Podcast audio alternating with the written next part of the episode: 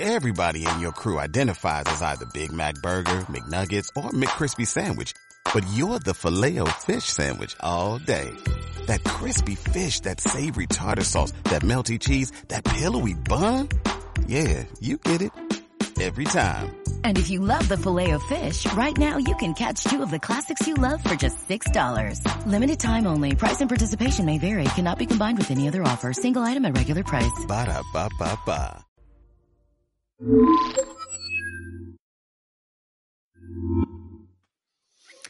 Bienvenidos a TechD, el Instituto de Talento y Profesiones Digitales, y a una nueva TechD Talk.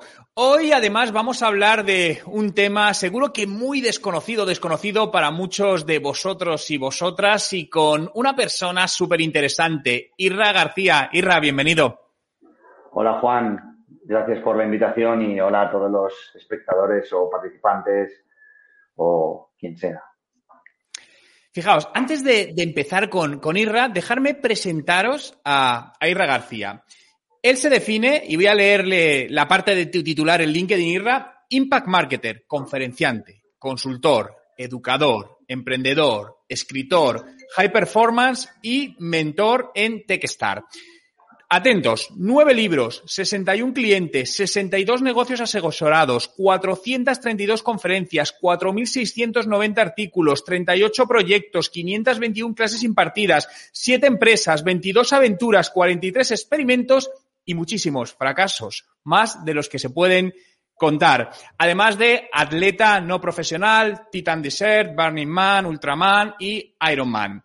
Trabaja con organizaciones y marcas utilizando los activos de la nueva economía, crea conexiones y resonancia entre marcas y personas. Utiliza el poder de las personas, la disrupción y el cambio que esto significa. Intenta abrir nuevos caminos y crear oportunidades. Busca excelentemente extrañas maneras de pensar y actuar. Su objetivo es compartirlo con el mundo y quizás poder despertar esa esencia de revolución que las personas poseemos. Destrozar lo perfecto y permitir lo imposible. Y rap, es que no sé qué decir. Eh, pero mira, hoy estamos por aquí por una cosa muy interesante y es para hablar de tu último libro, ¿no? Un último libro súper interesante cuando lo lanzaste en el mes de, de, noviembre de 2020, hace muy poquito, te lo dije, digo, Irra, esto tenemos que compartirlo. El título del libro es Escuela de Estoicismo Moderno, cómo prepararte mental, emocional y espiritualmente para cualquier cosa que venga, porque vendrá. Os voy a dejar el enlace a Amazon para los que estáis en, en, en, YouTube o en LinkedIn viéndonos para que podáis acceder. También os comento, estamos retransmitiendo por Clubhouse esta Tech que es la primera que, que estamos wow. eh, transmitiendo también para poder dar eh, opción en la parte, obviamente, auditiva. Así que bienvenidos y bienvenidas a todos los que estáis en Clubhouse, ¿no? Pero para contextualizar todo, ¿no? Quiero primero definir, porque seguro que muchos os estáis preguntando, pero ¿qué es exactamente el estoicismo? Y voy a leer la definición de Wikipedia. El estoicismo es una escuela filosófica fundada por Zenón de Citio en el año 301 antes de Cristo. Su doctrina filosófica estaba basada en el dominio y control de los hechos, cosas y pasiones que perturban la vida, valiéndose de la valentía y la razón del carácter personal. Su objetivo era alcanzar la felicidad y la sabiduría prescindiendo de los bienes materiales. Irra, ¿qué es el estoicismo moderno?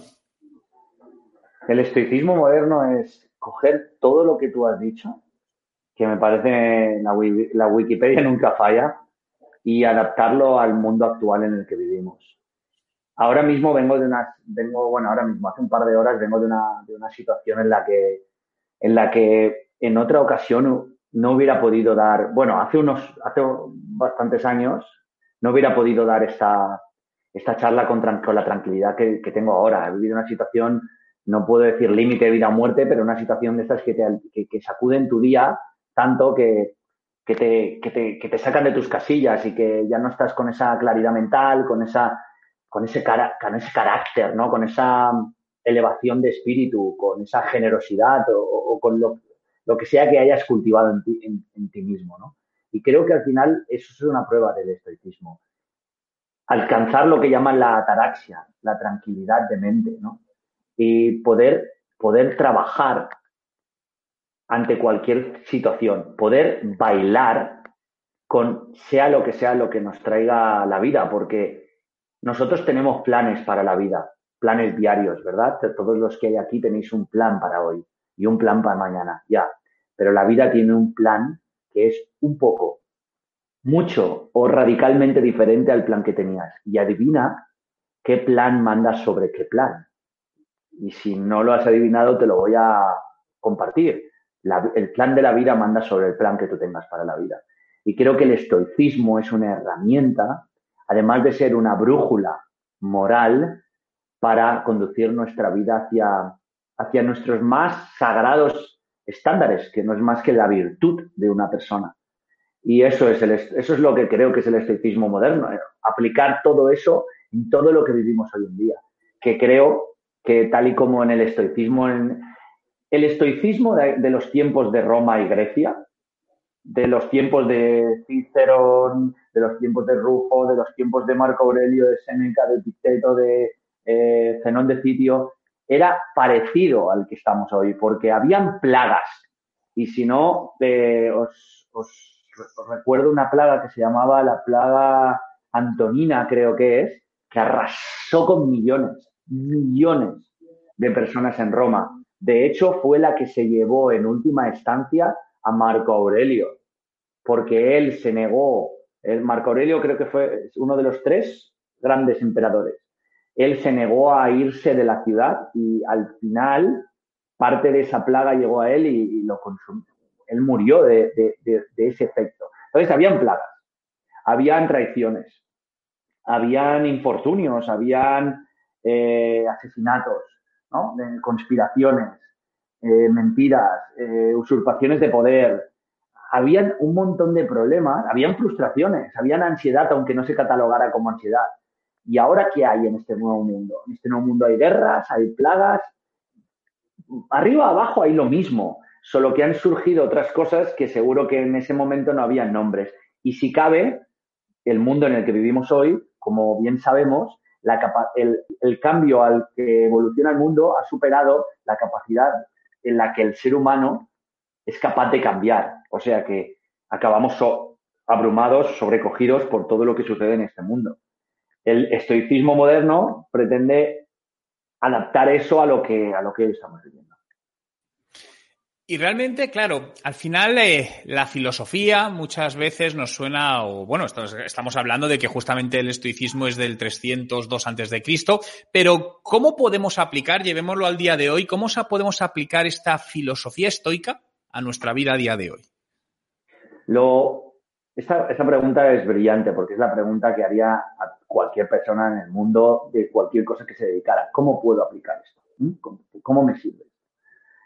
Bueno, primero decir que, la, que lo que diferencia al estoicismo de otra, a la filosofía estoica de otras filosofías es que es una filosofía no de pensamiento, sino una filosofía de acción. Yo he, redactado, he trabajado más bien en varias claves que no están en el libro para, para así a todas las personas que ahora estáis aquí eh, escuchándome por Clubhouse, viéndome, viéndonos eh, las personas que habéis participado desde TechDeep, tengáis un valor adicional al que algunos de vosotros tendréis el libro y otros no lo tendréis y lo compraréis y otros no lo tendréis y no lo compraréis, no importa. Hay, he diseñado, hay varias claves que he sacado de, que he sacado de lo que tenía que no cabió, que no, que no pude meter en el libro. Una es, una es preguntarnos, ¿no? ¿Qué es una buena vida? y cómo obtenerla. Eso es, eso es como, digamos, el núcleo que responde la filosofía estoica. Entonces, como una de las tácticas es ejercitar tu mente a diario. Seneca decía, tan pronto como vivas, sigue aprendiendo cómo vivir. Por lo tanto, determina formas de mejorarte a ti mismo y encuentra maneras de ser más feliz. Y no lo hacemos porque creemos que el desarrollo personal es una asignatura para cuando tengamos tiempo. No. El estoicismo deja claro que el desarrollo personal es una tarea de por vida siempre. Deberíamos por eso, por eso sale esta clave. Deberíamos tratar el trabajar en nosotros mismos como un trabajo a tiempo completo y así darle prioridad siempre que sea posible. De esta forma podemos reconocer nuestros propios defectos. Ese sería el primer paso. ¿Cómo aplicarlo? Reconoce tus, tus propios defectos. Identifica las áreas que debes trabajar en ti, en ti mismo. Porque tan pronto como vivamos, estamos aprendiendo consciente o inconscientemente. Así que ejercita tu, mente cada día haciendo cosas que te estiren, que te hagan elongarte. Y ahora mi pregunta para todos vosotros es, ¿qué cosas te hacen moverte, te hacen elongarte, te hacen estirarte, te hacen incomodarte? Porque esas cosas son las que necesitas hacer para empezar a, a ejercitar tu mente.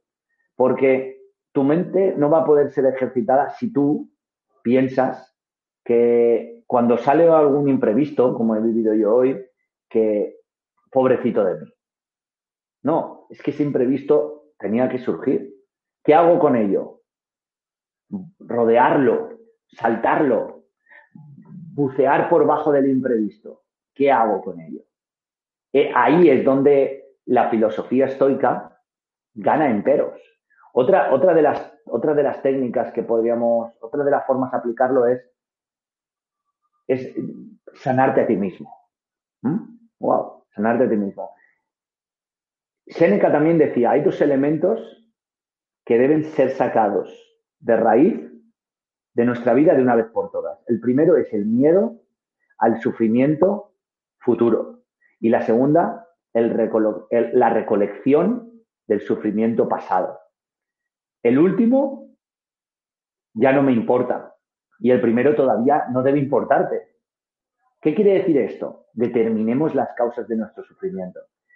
Hay un maestro Shaolin con el que he entrenado en el templo Shaolin Europa, en la Selva Negra, en Alemania, que decía, Irra, el dolor es un hecho, el sufrimiento es opcional. La mayor parte de las veces que vivimos una vida infeliz, la mayor, pero el 95% no es dolor, es solo sufrimiento. Así que determina las causas de sufrimiento.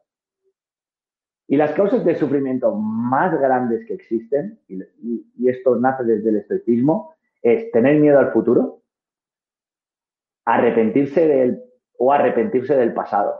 Y las dos cosas, aquí viene una clave, están fuera de nuestro control. Así que sea cual sea la cosa, reconoce como si miras al pasado te darás cuenta que vas a tener la fuerza suficiente para poder superarla. Da igual lo que venga. Vas a tener la fuerza suficiente para poder superarla. Y si no tienes la fuerza suficiente para, para poder superarla, es que no tenías que superarla. Al palco. Memento mori. Vas a morir. Adivina qué. La tasa de supervivencia de los seres humanos es de un 100%, la tuya. Porque si no fuera de un 100%, no estarías aquí. Si tu tasa de supervivencia fuese del 99%, estarías caput. Entonces, cuando algo horrible e inesperado ocurra, repítete lo siguiente. Quizá este pesar un día podría traerme algo maravilloso. Porque si miras con perspectiva, todos los obstáculos de la vida, todas las adversidades, todas las pruebas, todos los desafíos, todas las, todos los guantazos que, que la vida nos ha pegado desde recientemente, he perdido a, una de las personas más importantes de mi vida por de forma repentina, de la noche a la mañana, a mi tío, a mi tío Tony, de COVID. Y, wow, ¿qué haces ante algo así? ¿Te hundes en la mierda? ¿O tratas de seguir porque seguro que dentro de esto hay algo para ti porque todavía sigues aquí? Mira, voy a contar una historia, si me permites, Juan. Una historia de un granjero, un granjero chino. Algunos de vosotros lo conoceréis, otros no. Había la voy a resumir, no la voy a contar entera porque se puede hacer un poco larga. Había un granjero chino que tenía una familia y tenía un caballo potente. Y el granjero era muy humilde y el caballo se marchó. Él se dejó, alguien se dejó la valla medio abierta y por la noche se marchó. Y entonces los vecinos del pueblo vinieron y dijeron, granjero, qué mala suerte, el caballo se ha marchado. Y el granjero dijo, tal vez, quizá. Al día siguiente, cuando el granjero se levantó, el caballo estaba en el establo o en la cuadra con ocho caballos más que el caballo había, que el caballo que se había marchado, su propio caballo, había traído. Wow, entonces se quedó asombrado y vinieron los, vinieron los vecinos y dijeron, wow, qué buena suerte, granjero. Tienes ocho caballos más, aparte del tuyo que ha regresado. Y el granjero dijo, tal vez, quizá. Al día siguiente, unas semanas siguientes, su hijo, jugando en el establo con el caballo, se cayó del caballo y se rompió la mano y una pierna. Y los vecinos dijeron, vaya granjero, qué mala suerte. Con el caballo que ha vuelto, tu hijo se ha caído y se ha roto la mano la pierna. Y el granjero dijo, mm, tal vez, quizá. Al día siguiente, dos días siguientes, eh, dos días después, vino el ejército chino reclutando jóvenes soldados para ir a la, a la guerra. Y entonces no se pudieron llevar al hijo del granjero porque tenía una mano rota y una pierna rota. Entonces los vecinos vinieron y dijeron, granjero, qué suerte, se haya caído del caballo y wow. ¿Y qué dijo el granjero? Tal vez, quizá. ¿Cuál es la moraleja aquí? Que lo malo puede ser bueno o lo bueno puede ser malo. Si es que el bueno o malo existe como tal. Entonces, ¿qué hacemos con ello? Acuérdate que siempre lo que vive es inconcebible porque no puedes saber cuál es el resultado final del mañana hasta que no lo vives. Así que estos son solo dos, puntos, dos aprendizajes de, cómo aplicar el escepticismo. Hay muchos más. La muerte no hace que la vida no tenga sentido. La muerte hace que la vida tenga sentido. Puedo seguir, eh, Juan, si quieres, pero, pero prefiero que me, hagas más preguntas. no, me, parece súper interesante la relatividad de que lo bueno puede ser malo o malo puede ser bueno. Al final todo, todo es relativo, ¿no? Y todo dependiendo del prisma que, que, lo mires. Oye, llevo todo el rato dando una vuelta. No sé si lo vas a querer contar o no. Yo te lanzo la pregunta y si no, con total confianza, no. Pero llevo un rato preguntándome qué te ha pasado hoy y seguro que hay más gente que se está preguntándote qué, qué te ha pasado hoy. ¿Se puede saber? Mm, a ver, hasta donde puedo contar, mm, estoy, estoy trabajando con uno, con, un, con uno, de los clientes que más cariño le tengo, lo voy a poner así, ¿no? Eh, estoy aquí en Costa Rica entrenando con él, trabajando con él. Eh, es un cliente con, con, con, con, mucho potencial, con mucho poder, muchísimo.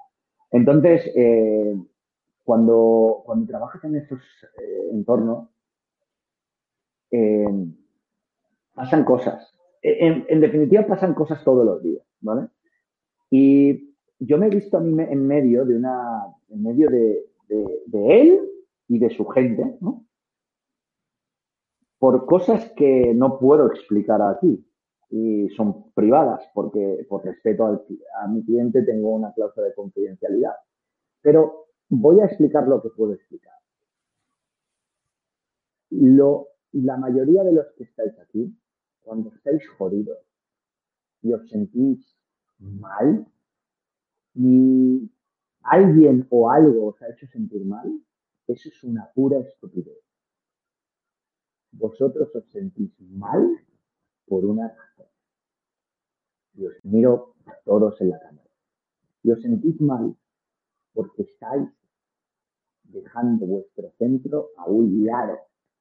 No estás siguiendo tu centro. Tu centro, que no es más que tu intuición, tu centro es el resultado de tu intuición. Tu intuición te dice, haz esto, tú lo haces, ¡pum! Tu centro.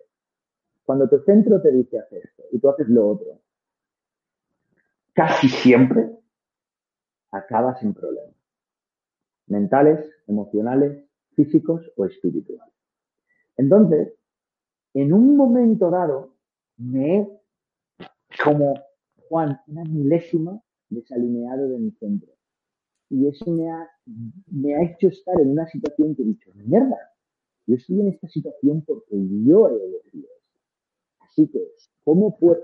Me, he hecho esta pregunta, que creo que es muy interesante que hayas hecho esta, esta pregunta tú, porque esta es la pregunta clave. ¿Cómo puedo, primero, ¿dónde está mi centro? Y segundo, ¿cómo puedo volver a él lo más rápido posible? Porque es lo único que importa, creerme. Como tú, como persona, como estructura, es lo único que importa. Cómo volver a mi centro lo antes posible.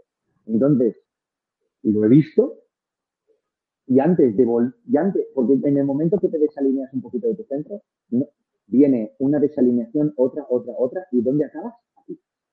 Entonces, cuando ha ocurrido la primera, antes de que ocurriera la segunda, que la he visto claramente, que era decir una mentira muy, importante que seguro que iba a tener muchas malas consecuencias y dices, eh, eh, ¿dónde estoy?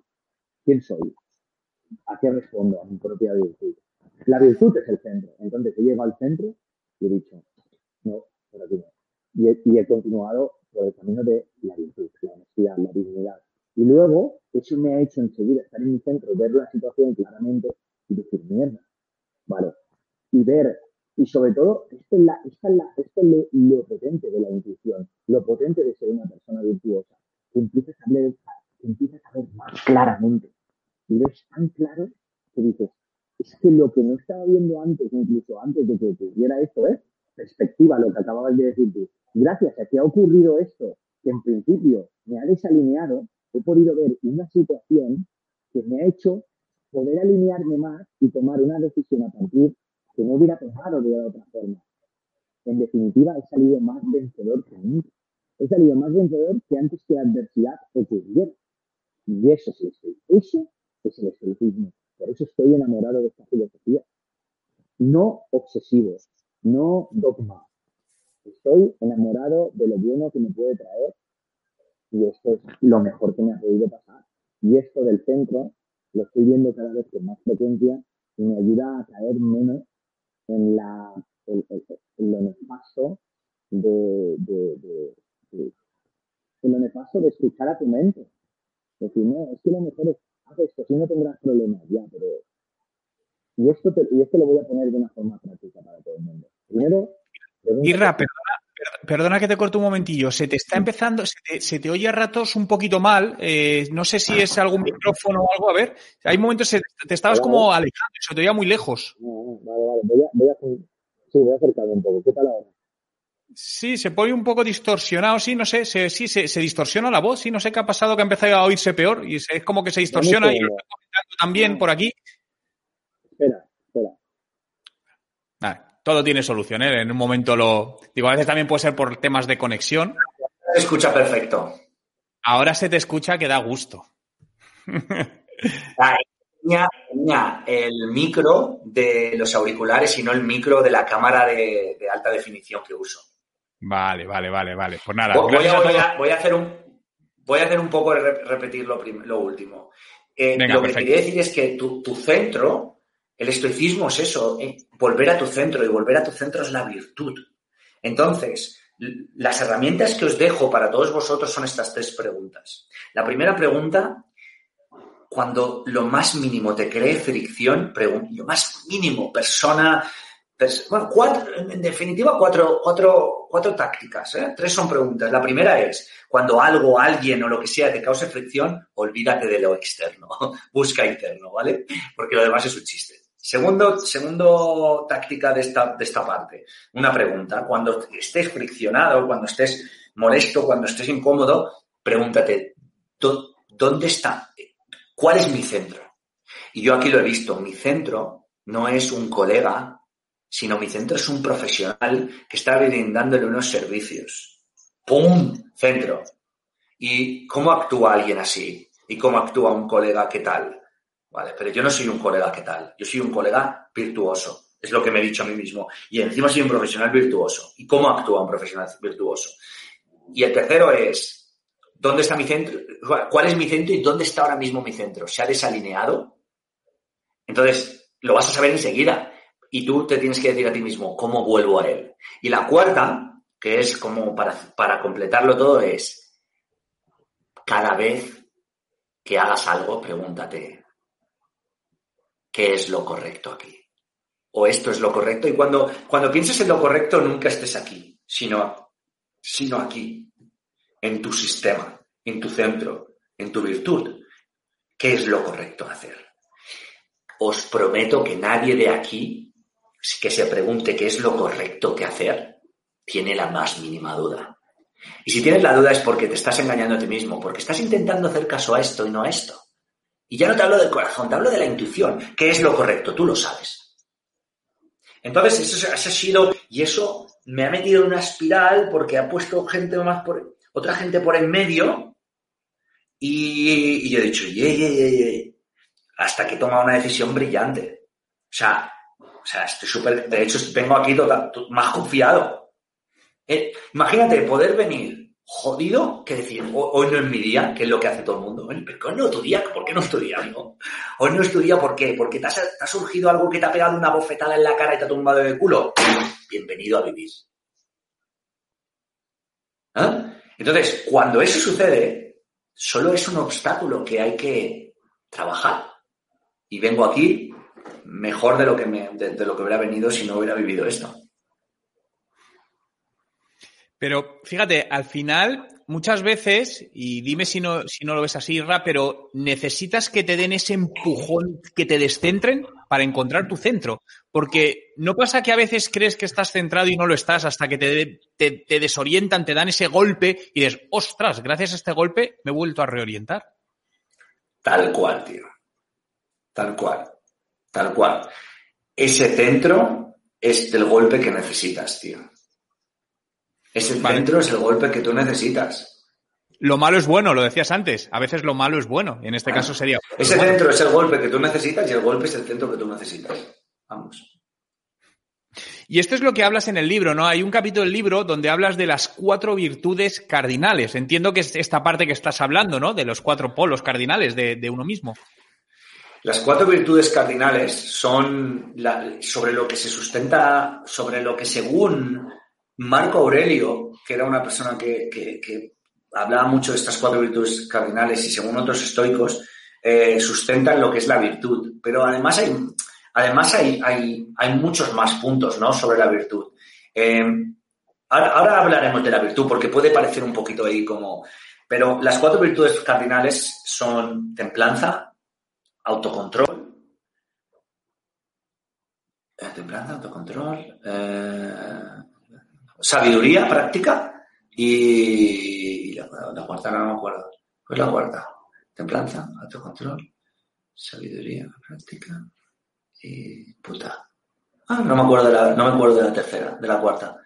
Pero hay, cuatro, hay cuatro virtudes cardinales. A ver, lo voy a, Cuatro virtudes cardinales. Seguro que alguien lo puede, puede decirme la cuarta. Pero si no, la, busco aquí. Venga, a ver quién es el más rápido en los comentarios y nos deja la cuarta virtud cardinal Cuatro virtudes cardinales, y si no, pues prudencia. Ah, justicia. ¿ah? y algunos le llaman prudencia también, pero a templanza, prudencia, justicia, sabiduría práctica y, y, fortaleza, lo que, sí, lo que otros lo llaman autocontrol. Hay, hay, varias, hay varias partes. Entonces, estas cuatro, estas cuatro virtudes son lo, que casi siempre eh, engloba lo que hace el estoicismo una, filosofía, una filosofía de acción, porque lo que sugieren es, o sea, ejercita tu autocontrol sobre lo externo, para que no, para que no domine lo interno. Ejercita la fortaleza mental o podemos, sí, lo llamaríamos autocontrol, la sabiduría práctica para saber discernir qué es lo correcto y qué es lo incorrecto. La justicia la sabiduría para decir qué es correcto correcto La templanza o prudencia, en este caso, para saber cuándo actuar y cuándo no actuar. Y luego añadir que hay otras virtudes como la honestidad, el respeto, la amabilidad, la valentía, la compasión. Practicar la virtud eh, no es más que que, que hay dignidad y excelencia en cada, en cada acto de nuestras vidas. O sea, la virtud es algo que existe aunque no lo veas. Siempre podemos encontrar, por ejemplo, soledad en nuestras mentes. Entonces encontraremos la tranquilidad de mente, la ataraxia. La virtud es virtud, aunque, aunque no sea reconocida. Ah, por eso, la única forma importante de, de responder la virtud es actuar de acorde a algo que es invisible. Hacer el bien, usar el tiempo que tenemos y ser alegres, estar alegres. Son estándares morales, estándares morales y son los mejores estándares morales que tenemos. Entonces dices, oye, ¿cómo, cómo sigo la virtud? Muy fácilmente, muy fácil, perdón. Haz lo correcto. Y aquí venimos a la pregunta, ¿qué es lo correcto? Si todos los que estáis viendo o escuchando esta Tech Talk con Juan, conmigo, os preguntáis 20, 30 veces al día qué es lo correcto y luego actuáis de acorde, una hora al día, ¿eh? una hora al día, ¿qué es lo correcto? Os vais a dar cuenta de que vuestra vida mejora inmensamente, inmensamente. Y para eso, el siguiente paso si no tienes muy claro cómo seguir la virtud, es encontrar a un, a un eh, ejemplo a seguir. Un ejemplo de una persona virtuosa, un ejemplo de una persona que hace lo correcto, que hace el bien y sigue esa persona. Diseccionala, construyela, desgrana quién es, qué hace, cómo lo hace. Y entonces tendrás un patrón a seguir. Si quieres, hacer, ah, si quieres profundizar más, encuentra cuatro o cinco personas y como hazles un pequeño benchmark, estudialas, cómo actúan, ostras, pues ante, pues ante, una, ante una conversación a terceros, ellos no actúan, van o no asienten con la cabeza diciendo sí ni no, no participan. ¿Cómo actúan? No entran en la cháchara fácil, no critican ni tampoco alaban. Hay muchas, hay muchas, hay muchas acciones de, de, la virtud, ¿no? Eh, se rodean de personas que son, que le hacen bien y que le hacen crecer. Una persona virtuosa es una persona que se entrena en los tiempos de fortuna. No se espera que las cosas vayan mal para entonces ser una mejor persona. Una persona virtuosa es una persona que, es consciente, que muestra empatía y se preocupa por la vida, que es agradecida. Pues, eh, eso, ¿no? Eh, por ejemplo, la parte de meditaciones, el libro de meditaciones de Marco Aurelio, si habéis leído la parte inicial, es, se pasa no sé cuántas hojas dando las gracias a todas las personas de las que ha aprendido y decir qué y diciendo qué es exactamente lo que ha aprendido de cada persona que ha pasado por su vida. Eso es increíble. ¿A dónde nos lleva esto? A crear un diario de gratitud, un gratitude journal, ¿no? Donde, donde, donde haces cada día las cosas por las que das gracias. ¿A qué te ayuda esto? A bajar tu nivel de estrés, a ganar más claridad mental y a enfocarte en las cosas que te hacen feliz hay un montón de cosas. o sea, una de las cosas que más me gusta es bajar la virtud y ponerla en acciones, como acabo de decir ahora con el diario de la, de la, de la gratitud. Una persona, que, una persona que, que es virtuosa no es una persona que juzga, es una persona que separa el juicio del hecho. Una persona virtuosa es una persona que ante un ataque se ríe. Se ríe porque quizá es verdad o se ríe porque es mentira. Esto, eso extendería, además de, las virtudes cardinales. Las virtudes cardinales son aquellas que... A mí me encanta la justicia, pero no puedo... Esa palabra no la puedes hablar delante de la gente porque entras en conflicto enseguida. Eso es otro, es otro rasgo de una persona virtuosa. No entra en conflicto, en batallas inútiles. Cuando alguien me pregunta, Isra, ¿qué opinas de esto? Muchos de vosotros lo habéis hecho. ¿Qué respondo yo siempre? Casi siempre, 99% de las veces, no tengo una opinión al respecto. Esto es algo que aprendí de Marco Aurelio, que decía, ante cualquier opinión, él decía, la vida es opinión. ¿No? wow, es interesante esto. Y, y Mónimo, Mónimo era uno de la escuela de los críticos, otra escuela que tiene una vertiente similar al estetismo, pero no exacta, decía, eh, decía, todo es opinión. Y es cierto. Cuando me preguntan, y, él decía, así que cuando alguien te pregunte, sobre cuál es tu opinión, no tengo una opinión al respecto, aunque la tengas. Entonces, me he dado cuenta que seguir todos estos preceptos, realizar un experimento de vivir como un estoico durante 50 días, que fue justamente casi hace un año, ¿no? Lo empecé en diciembre y acabé en enero, eh, bueno, un poquito antes, en noviembre, me han ayudado a vivirme. Me doy cuenta que, vivo mejor. O sea, ante las vicisitudes, ante lo que, ante que la fortuna me presenta, que Tique, es la diosa de la fortuna, la, la mitología griega. Y, hay, y ella aparece, aparece como una especie de, de ruleta.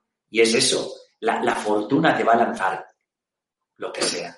Yo no sabía que iba a estar aquí en San José hace una semana y no sabía que no sabía que sabiendo que me iba a ir a Mazatlán, México, me voy a quedar más aquí. ¿Por qué? Porque la fortuna, la divina providencia, el orden divino, el universo, eh, la suerte o, eh, Judas Iscariote, quien quieras, eh, de, repente lanza algo que no es que lo lanzan por, por, azar, porque es una conjunción de todas las acciones que están en movimiento ahora mismo en el universo.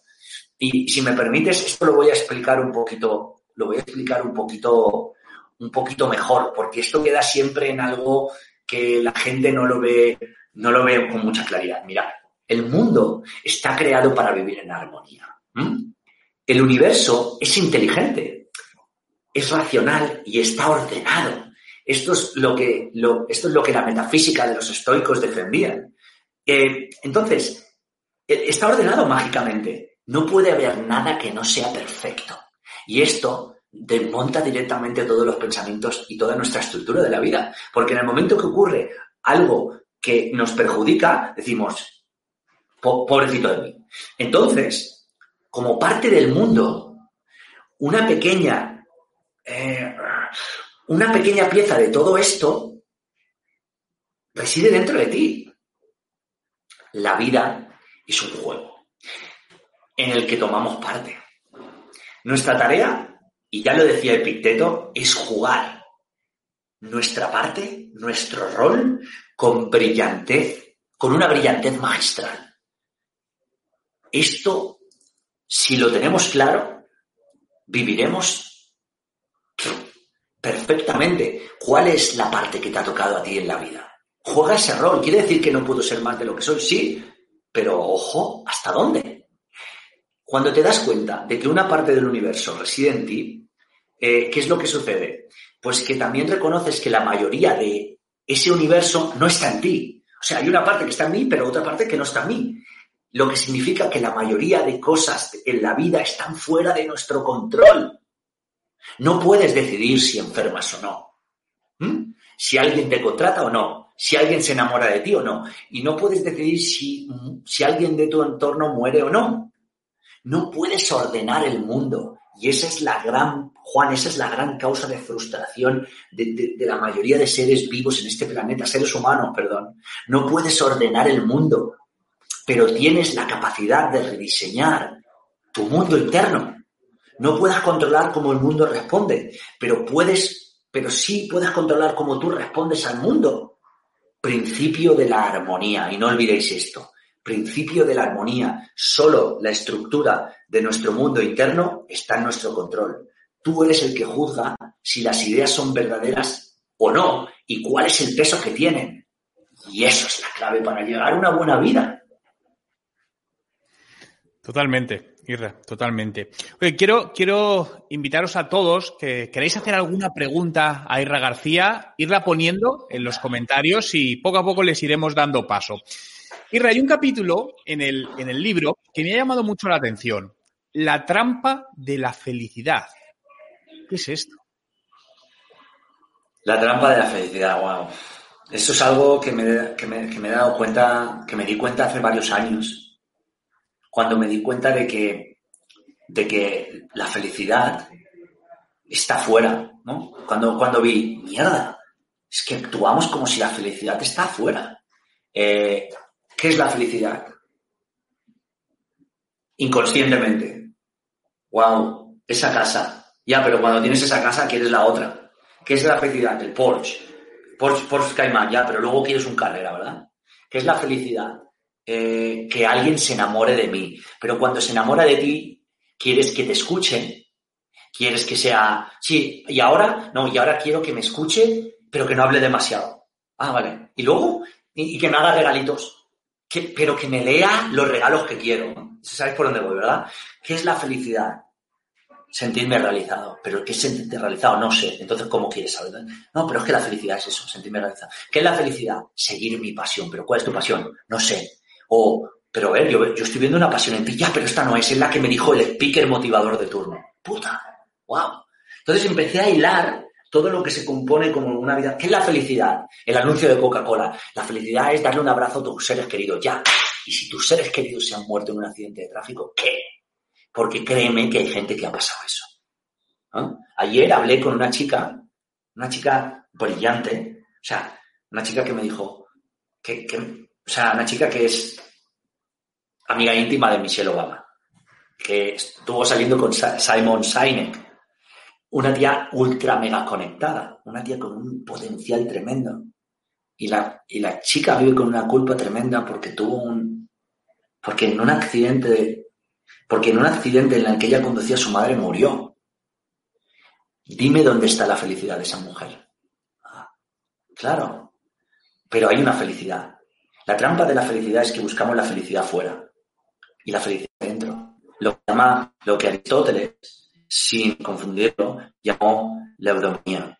La vida eudomónica es una vida vivida con plenitud y la única plenitud que existe es la del ser.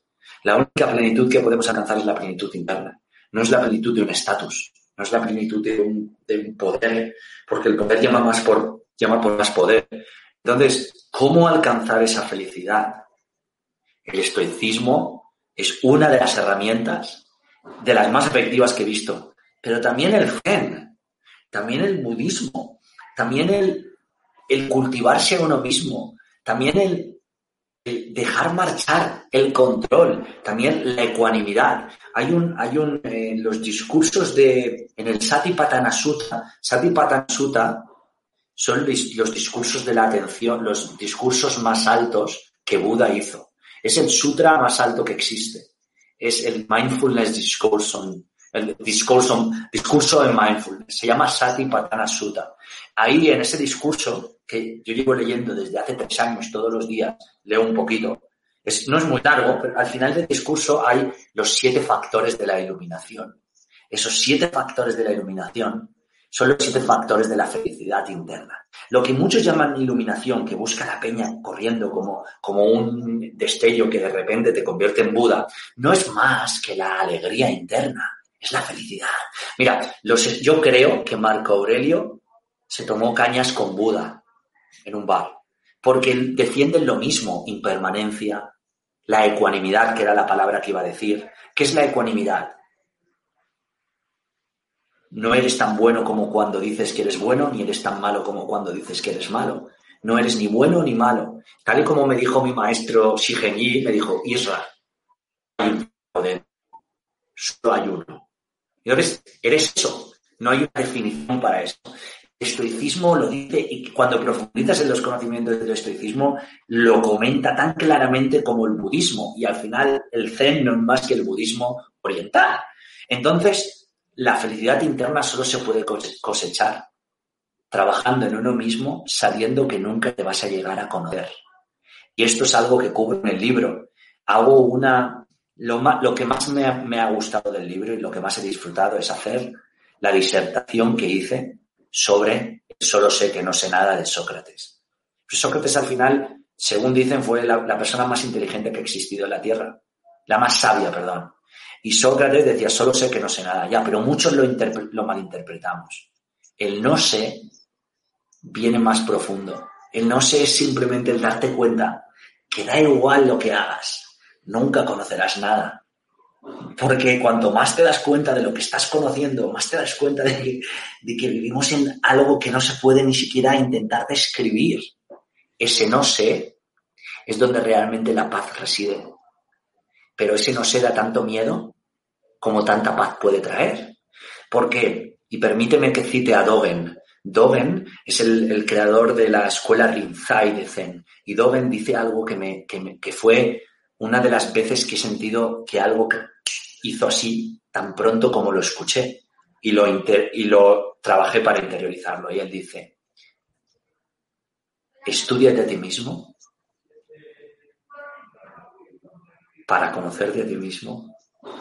Y aquí viene la parte importante. Olvidarte de ti mismo. Estudiate a ti mismo para conocerte a ti mismo, para olvidarte de ti mismo y entonces ser iluminado por cualquier ser y cualquier cosa y así alcanzar la liberación de mente, cuerpo y espíritu. Yo no sé si, es, si hay una liberación o no, pero cuando realmente te olvidas de ti mismo y te quitas a ti mismo de la ecuación, entonces puedes ver la vida como realmente es. Y eso puedo decir que lo estoy experimentando, porque una parte de mi vida se está centrando en eso. Y de verdad, no puedo deciros que soy feliz, porque no entiendo la felicidad. No puedo deciros que soy una persona alegre, porque puta, si soy alegre quiere decir que estoy triste, ¿no? ¿Eh? Y aquí os voy a, enlazarlo con algo que me dijo un maestro Zen con el que estoy trabajando con Daewon Sunim. Me dijo, Isra, mira el cielo. Y lo miré y me dijo, Isra, el cielo, antes de, antes de estar iluminado, o sea, before enlightenment, o sea, antes de llegar al nirvana, ¿eh? te lo dice así, el cielo es azul antes de llegar al nirvana. Y después de llegar al nirvana, el cielo es azul.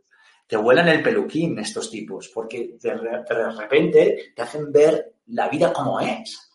Y esto te lleva a la felicidad. Pero creo que estamos un poco lejos, Juan, de la felicidad. O sea, la felicidad que conocen la mayoría de personas está un poco lejos de lo que podría llegar a ser podría llegar a ser, yo no vengo aquí a decir que es la felicidad, podría llegar a ser lo que representa la, felicidad. Y, merece la pena, merece la pena explorar. Ahora, eso sí, cuando abres la caja de Pandora ya no hay vuelta atrás. Pero ¿sabes cómo la caja de la autoconciencia. ¿Sabes cómo podemos estar más cerca de la felicidad, Cirra? Comprando tu libro. Porque.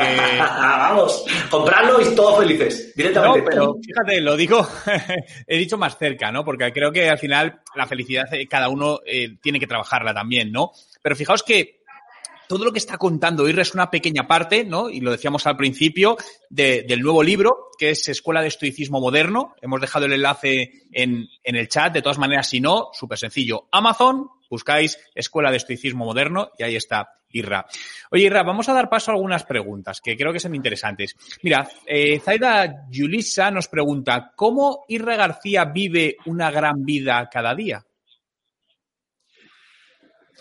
Muy buena pregunta. ¿Cómo vivo una gran día, una gran, gran vida cada día? Lo primero es mirarme al espejo cada mañana y saber que pase lo que pase, voy a actuar desde mi centro. Creo que eso es lo primero y lo único que creo que realmente importa. Porque, puta, hoy, hoy, hoy, hoy en mi plan, hoy en mi plan estaba tener, hacer una clase de Qigong, eh, hacer una Kung Fu, tomarme así el solecito como hago, escuchar una meditación guiada, luego desayunar, ir, ir con el flow. Pero eso he hecho. La vida barrió el flow. Y ahí he dicho, ah, y he mirado y he dicho, ah, esto es lo que pasa. ¿Cómo puedes hacer eso? Porque eso para mí es vivir una gran vida, saber que tienes que bailar con el momento. Vivirla, vivirla con, el espíritu. Es que no quiero utilizar las palabras de espíritu. Vivirla con tus valores en ¿Cuáles son tus valores de vida, tío? ¿Cuáles son, ¿Cuáles son tus principios? ¿Qué es lo que te hace estar aquí? O sea, ¿a qué respondes? Yo lo tengo claro.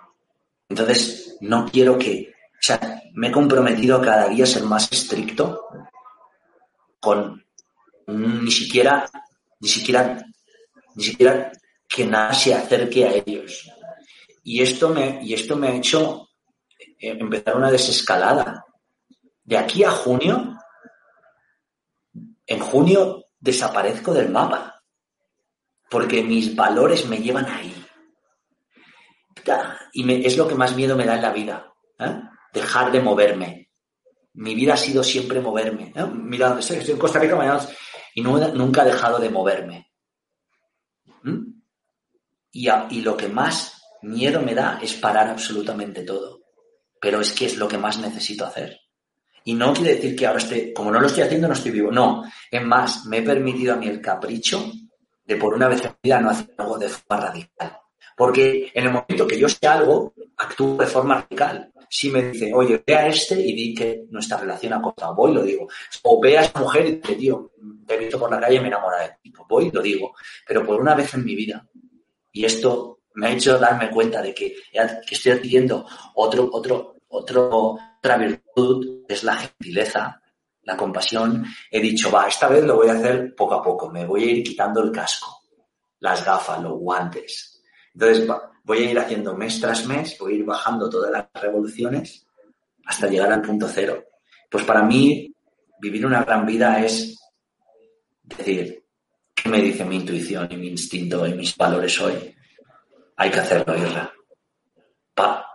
pagues el precio que pagues, porque, y esto lo cuento a todos, todo el mundo que hay aquí está pagando un precio y está sacrificando algo pues ya que vais a sacrificar algo, elegir vuestro maldito sacrificio, maldita sea.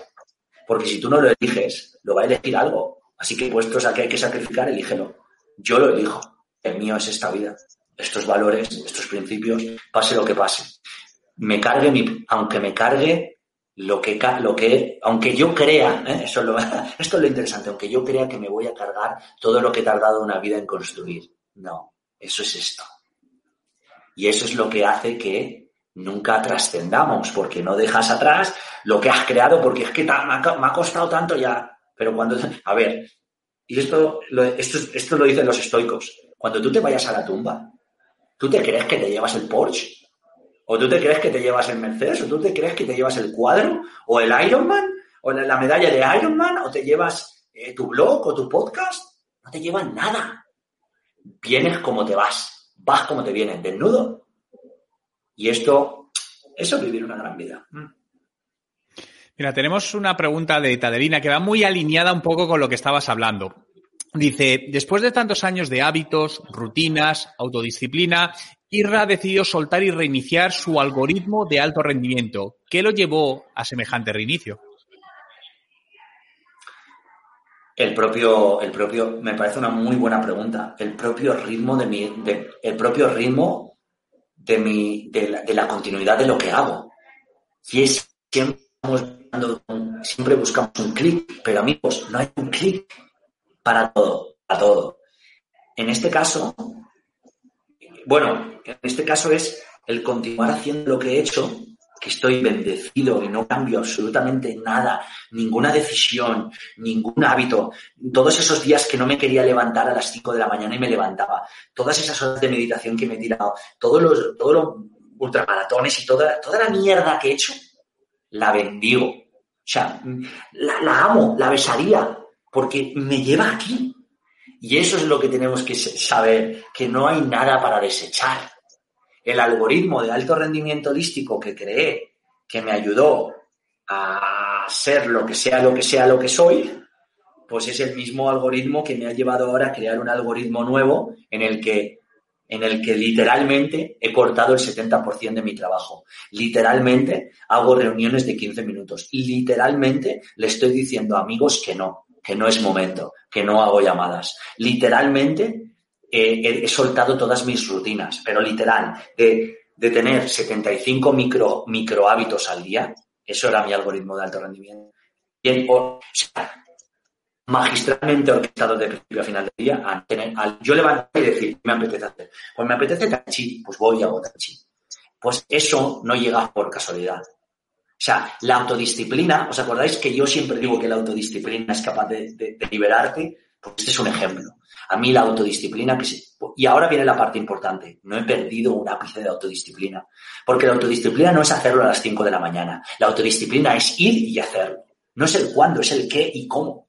No, el cómo no es el qué. Entonces, bueno, pues eso me ha llevado ahí, pues, la verdad que, ahora mismo, ahora mismo estoy flipando. O sea, estoy en un estado de flipar. Estoy flipando literalmente con mi vida en estos momentos. De hace dos semanas aquí. Desde que acabó el retiro de Zen que hice, hice un retiro online de Zen, ocho horas al día mirando una vela, Juan. Ocho horas al día mirando una vela en un, o encima online, que es más duro. Esa es la autodisciplina que importa. Yo sé cuál es el trabajo que tengo que hacer y lo voy a hacer no importa qué. Y, y no me cuesta, porque sé que esa es mi función. Entonces, eso es lo que, ese es el reinicio. El reinicio es, el reinicio es el continuar. Y voy a continuar, no sé dónde me va a llevar, pero mi objetivo, y eso sí que te lo digo, y por mi objetivo es jubilarme, ¿a qué, ¿a qué edad era? 45. Juan me dijo, mi objetivo es el... Y digo, el cabrón lo tiene claro. Y esto me lo dijo hace un montón de... Y me lo hayan repetido un montón de veces. Digo, el cabronazo lo tiene claro. Puta, yo no lo tengo claro. Y ahora tengo un objetivo claro. Y mi objetivo es llegar a junio. En junio voy a soltar absolutamente todo mi blog. El podcast me da, tanta, me da tanto aprendizaje. Crezco tanto con la gente que estoy entrevistando que no puedo dejarlo. Porque es que me flipa. Entonces voy a soltarlo todo. Voy a soltar todo. Mi blog, mi vida, mi tal, el teléfono y me voy a quedar únicamente con un email que voy a crear. Un email que voy a crear nuevo y voy a únicamente tener cinco clientes, una hora a la semana con ellos. Cinco sesiones, una hora a la semana, cuatro sesiones al mes. Y voy a trabajar una hora al día. No sé cuánto tiempo. Voy a llevar lo que se llama la ultraproductividad al extremo más extremo de los posibles extremos, trabajar una hora. Ese es mi objetivo de aquí a junio. ¿Cuánto voy a durar con esa desconexión? No lo sé, no me importa. Pero quiero tener, voy a tener cinco clientes y voy a trabajar con esos cinco clientes. No voy a hacer nada más. Voy a ver si tengo los huevos necesarios para hacer eso. no me queda otra. Bueno, vamos. ¿Eh? Pero espérame respondido. Y nos lo contarás. Mira, Paola hace una pregunta que me parece que va a ser muy útil para que nos la contestes a todos. Y es sencilla, pero súper práctica. Si el bien o el mal es relativo, ¿cómo puedo saber si lo que quiero hacer es bueno o malo?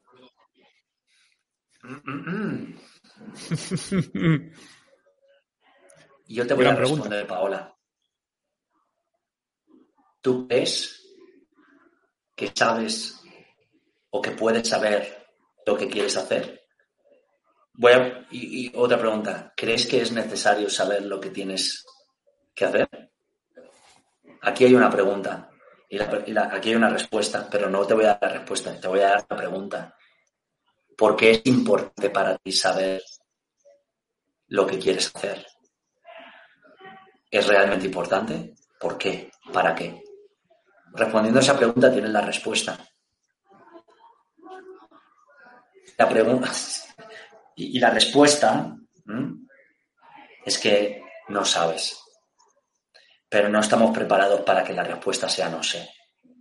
Porque el ser humano, cuando ante una pregunta no tiene una respuesta, colapsa. Y esa, es la, y, esa es la, y esa es la razón por la que muchos de vosotros estáis colapsados con pequeñas vicisitudes que parecen muy grandes de la vida, como el propósito, la pasión, la razón de estar aquí, y toda esa mierda. Mira, acabamos antes diciendo, no sé, voy a descubrirlo, porque eso es la vida, descubrir. No saber, porque si lo supieras, sabrías demasiado para estar aquí.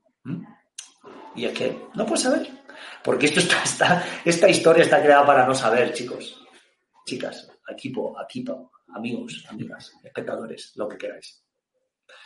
Pero es difícil, es difícil. Irra, vamos a dar paso a la última pregunta, pero antes quiero hacer un comentario. Carlos Ortiz García te ha hecho una pregunta, pero luego ya se la ha respondido. Ah. Pero hizo un comentario que, por cierto, nos ha comentado que la gente está preguntando, oye, Irra, ¿qué vas a hacer en junio? Y él ha dicho, me caso. Y digo, no tú, Israel, Carlos. Así que desde aquí, enhorabuena, Carlos, por, por esta noticia. Ah, Carlos, pero, enhorabuena, tío. Pero fíjate lo que dice, siempre nos han enseñado que la felicidad viene de fuera, que hay que competir y seguir unos determinados cánones, que hay cosas buenas y malas, Creo que los grandes maestros son precisamente los niños. Y creo que tiene mucha razón, porque al final el volver a estado de niñez, pues siempre es muy interesante. Eh, y vamos con la, con la última pregunta que te hace, espérate, que la encuentre por aquí, que se me ha ido. ¿Eh? ¿Qué vas a hacer en Bien, la hace Zaida de nuevo y dice, para los estoicos modernos, ¿cuáles son las formas de humildad? Mm, formas de humildad para un estoico moderno. Formas de humildad.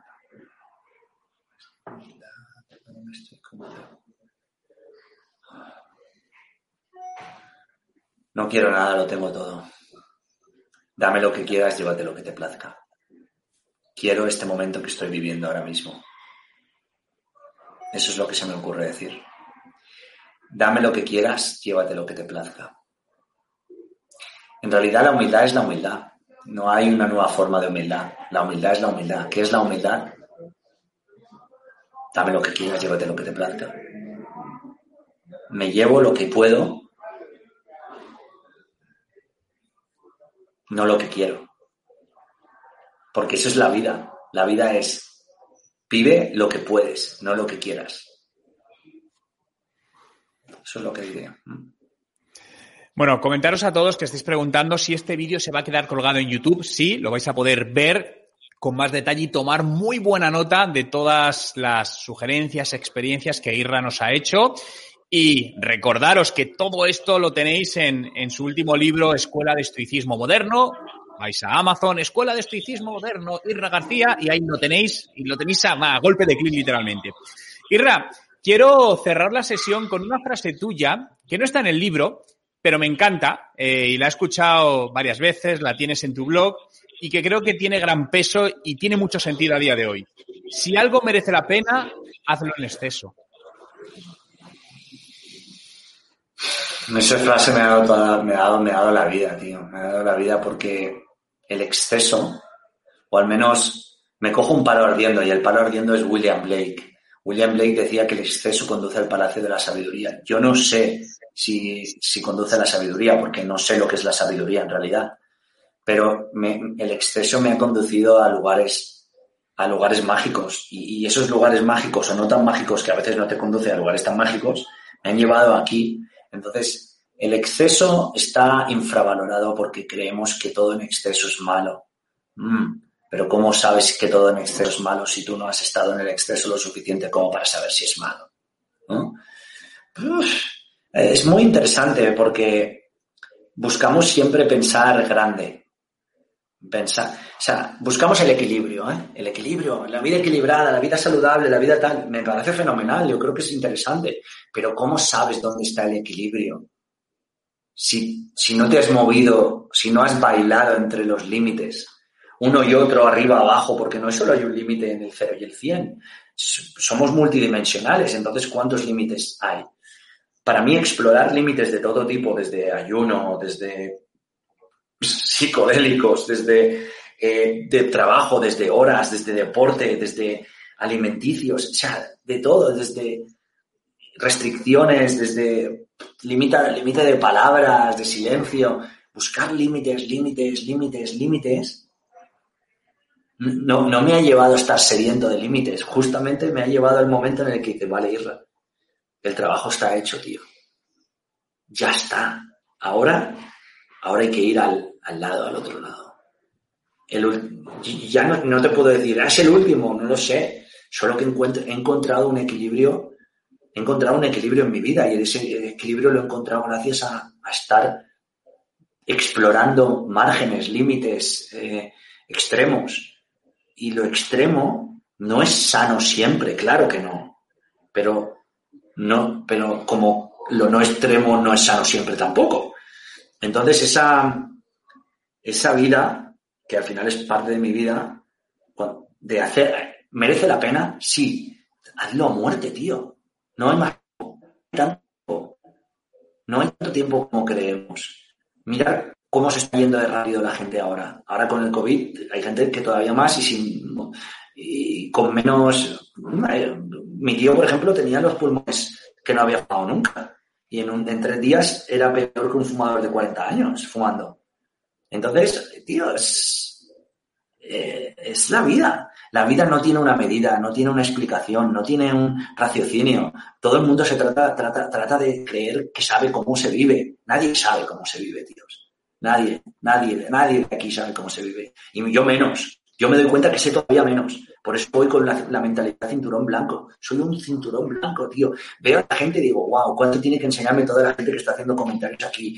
Juan, tal. Y, digo, y de vez en cuando alguien me pregunta, oye, responde. Pues respondo lo que sé. Y lo que sé es que me he puesto el cinturón blanco para toda mi vida, tío. Porque es que, wow, cuanto más veo, más veo que no sé. Y digo, wow, interesante. Y no dejo de aprender. ayer me mandé un email a mi base de datos y dije, soy un ladrón. Soy un ladrón. Porque no paro de robar. píldoras de sabiduría de todo el mundo de ti, de los que comentan aquí, de mis alumnos en ultraproductividad, de, de, los que me envían un email, de los podcasts, de los entrevistados del podcast, de los vídeos que hago, de la gente que me encuentro. La puta, y digo, tío, soy un ladrón, no paro de robar. Y estoy súper contento, porque si no robara a nadie diría, diría, creo que, creo que, creo que ya lo tengo todo. No, no tengo todo, no tengo, nada. Pero al mismo tiempo me me hace sentir que lo tengo todo. Y eso, esta reflexión es, es lo que, lo, lo, que he construido desde los extremos. Y es interesante como todo el mundo trata de encajar en un molde, como todo el mundo trata de, estar en la media, no hacer mucho ruido, encajar como todo el mundo para así, ¿no? Encaja, así te ignorarán como al resto. ¿eh? Entonces, todo el mundo no hagas ruido, no tal, no levantes la cabeza. No, tío, haz tu camino, el camino que sea, porque adivina qué, no hay camino Tú eres el jodido camino. Y lo que tú andes se convertirá en el camino. Y cualquier camino es el camino. Porque tú eres el camino. Esta gran persona se llama Irra García. Seguirle, buscarle en Google, seguir su podcast, os puedo asegurar que va a marcar un antes y un después. Y os lo dice alguien que ha tenido la suerte de poder aprender de él en persona, porque somos amigos de hace muchos años, hemos vivido juntos, entonces... Eh, Irra, gracias por, compartir este ratito con toda la comunidad TechDi, por crear estos libros tan maravillosos y te deseamos lo mejor en este nuevo, nueva, bueno, nueva vida, nuevo experimento a partir de junio y esperamos saber más adelante de cómo ha ido todo. La vida es un experimento, Juan, tío. Estoy contentísimo de, estar aquí, de nuestra amistad que, que, perdura desde 2010 y que sigue creciendo, sigue el respeto personal y profesional el uno por el otro, seguimos apoyándonos y eso es súper bonito, tío. Así que el viaje continúa. Gracias de verdad por la oportunidad. Cuídate y gracias a todos y todas por estar aquí. Nos vemos en la siguiente Tech Talk.